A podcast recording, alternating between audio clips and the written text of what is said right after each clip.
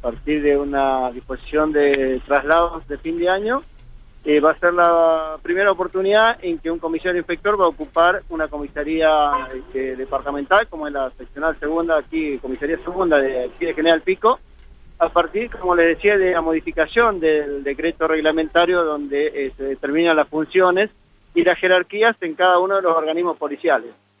Eh, eso fue un trabajo eh, conjunto y una iniciativa del Ministerio de Seguridad, el ministro aquí presente, eh, porque se consideró de aprovechar la trayectoria y la capacidad y la experiencia de los funcionarios policiales que a esa altura, si bien alcanzan un grado de oficial superior, como es comisario inspector, pero bueno, tienen ya una experiencia importante en comisaría a esa altura como para poder aprovechar y estar al frente de las dependencias de mayor movimiento, de mayor importancia, eh, porque también tengamos en cuenta que eh, las ciudades y los pueblos van creciendo, las este, distintas situaciones que, tiene que abarcar la institución policial en, el marco de seguridad son cada vez este, más complicadas, eh, distintas, diversas, y como les decía, también las jurisdicciones a veces de las comisarías más importantes van creciendo, eh, más cantidad de gente, y es importante que haya eh, funcionarios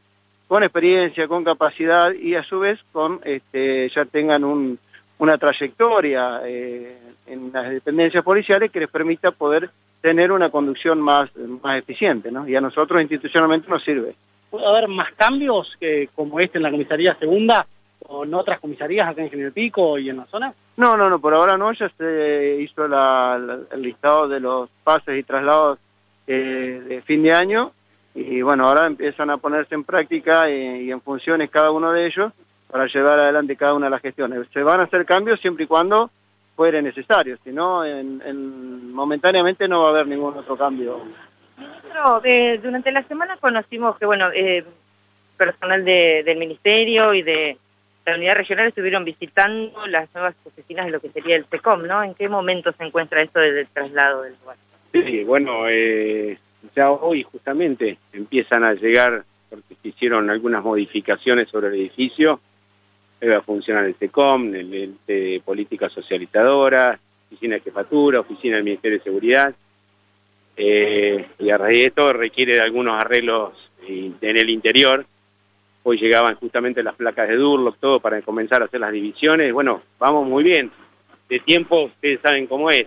Si ya se está, ya se comenzó eh, el llamado para adquirir los bienes muebles, porque vamos a cambiarle a la gente del SECOM, eh, no, no, no estaban en buen estado los muebles que tenían tampoco, entonces hay gente que está ahí permanentemente, está todo el día ahí adentro y bueno, tienen que estar cómodos, para hacer un buen trabajo tienen que estar cómodos. Entonces, la idea es tenerlo todo, todo en buen, en perfecto estado para, bueno, eh, comenzar a trabajar nosotros ahí. Ayer se, con el, se conoció, lo anunció el gobernador, la extensión de las restricciones, ¿no? Que se vencían el 18 Digo, eh, bueno, ¿cuál fue la evaluación hasta ahora y si se va a trabajar de otra manera? ¿Va a haber algunas modificaciones? No, no, no, a nivel seguridad exactamente la misma postura. Eh, el gobernador al mantener esto hasta fin de mes, eh, ya, ya se ha aprobado inclusive en una, en una etapa del año pasado que tuvimos que, gobernador tuvo que tomar esa, esa medida